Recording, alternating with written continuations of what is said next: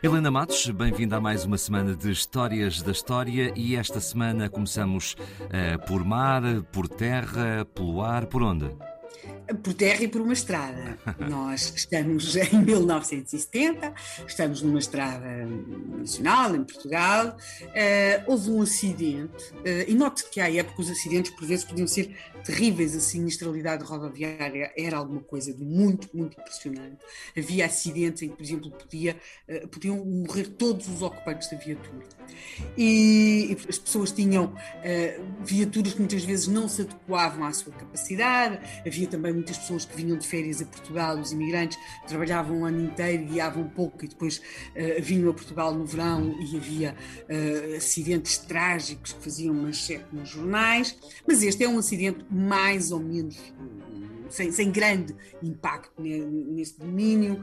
Agora, nada disso impede que o agente da autoridade que está presente no local uh, olhe uma vez, duas vezes, três vezes para a carta de condução, condutor, da viatura que, que, estava envolvida nesse uh, acidente. Eles, há ali algumas anomalias, acha a carta um pouco estranha e rapidamente tive a intuição de que estava perante uma carta falsificada, que era algo de muito comum e frequente na época. A carta tinha, além de, de lhe ter parecido falsificada, depois havia ali umas outras coisas, umas rasuras na carta. Entretanto, uh, e nestas coisas a memória é muito importante, quando se começa a ver aquela carta que tinha umas rasuras, portanto, a rasura é os documentos oficiais uh, em papel, não, é? não podem ser emendados, e o que se faz é, escreve, escrevia-se, não é? erro e depois à frente escrevia-se o que estava correto. Aquela carta tinha uma rasura e, e, não era por isso que ela estava falsificada, havia várias cartas com rasuras. Mas uh, a dada altura há um, os agentes que acham que já viram outras cartas com a mesma rasura, com o mesmo tipo de erro e, portanto, com a mesma rasura.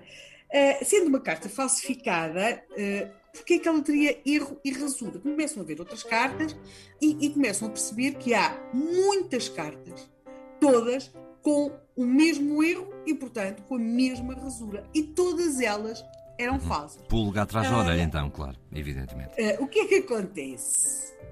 Uh, Estava-se perante uma rede de falsificadores. Os falsificadores não eram propriamente pessoas muito alfabetizadas e a primeira carta, que eles, a carta que eles tinham como modelo para reproduzir, era uma carta que tinham um erro e, portanto, tinham uma rasura. E eles acharam que aquilo fazia parte habitual das cartas de condução. E, portanto, quando falsificam, vão falsificar todas as cartas com erro e rasura. Ora, podemos perguntar, e isto o que é que revela? Revela uma coisa. Nos anos 70, a carta de condução tinha-se tornado um dos documentos mais desejados pelos portugueses.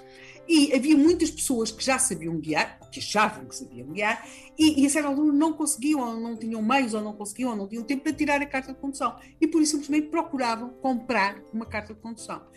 Por outro lado, também alguns tinham outro problema, não tinham o diploma da quarta classe. Ora, para se tirar a carta de condução, tinha de se ter o diploma da, da quarta classe. Logo, o, este diploma vai ser um dos documentos mais falsificados em Portugal. O valor que as pessoas estavam dispostas a pagar para conseguir estes documentos é verdadeiramente extraordinário. Por exemplo, um falso diploma da quarta classe, que era essencial para se tirar a carta de condução, podia custar qualquer coisa como um bocadinho mais que o primeiro ordenado mínimo aprovado a seguir ao 25 de Abril. Nós estamos aqui no final dos anos 60, princípio dos anos 70. Incrível. É? Uma, um, uma carta de condução podia atingir o valor verdadeiramente astronómico, falsa, de, de 10 mil escudos. 10 mil escudos. Note que estamos a falar de muito mais do que aquilo que as pessoas ganhavam uh, em dois, uh, num mês. Portanto, isto eram para aí três meses de salários.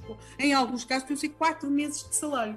Portanto, a carta de condução, quando nós estamos aqui nestes anos 70, era sem dúvida um dos documentos mais desejados pelos portugueses, que por elas até estavam dispostos a pagar muito, às vezes a, a incorrer em alguns crimes, contudo, era um documento que tinha chegado à vida dos portugueses mais ou menos há 70 anos. As cartas de condução falsificadas, vamos ver se a nossa história desta semana se vai circunscrever simplesmente a isto ou não. Lá iremos.